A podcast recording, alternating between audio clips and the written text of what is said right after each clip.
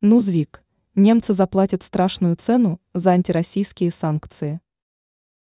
За антироссийские санкции и недружественную по отношению к России политику немцам придется заплатить страшную цену.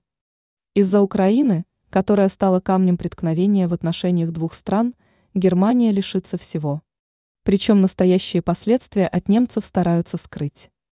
Власти и население Германии – вынуждены будут заплатить страшную цену за недружественную по отношению к России политику, пишет МИИ «Россия» сегодня со ссылкой на материал «Нузвик».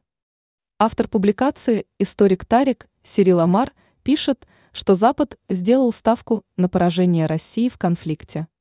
Одновременно поражение Украины преподносится как развал всего международного порядка на фоне растущего могущества Китая. Но один момент учесть не удалось.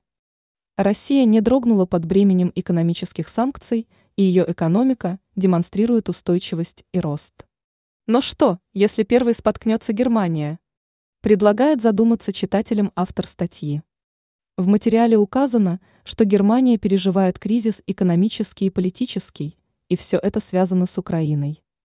В угоду Западу власти ФРГ пожертвовали жизненно важными интересами и даже поступились суверенитетом.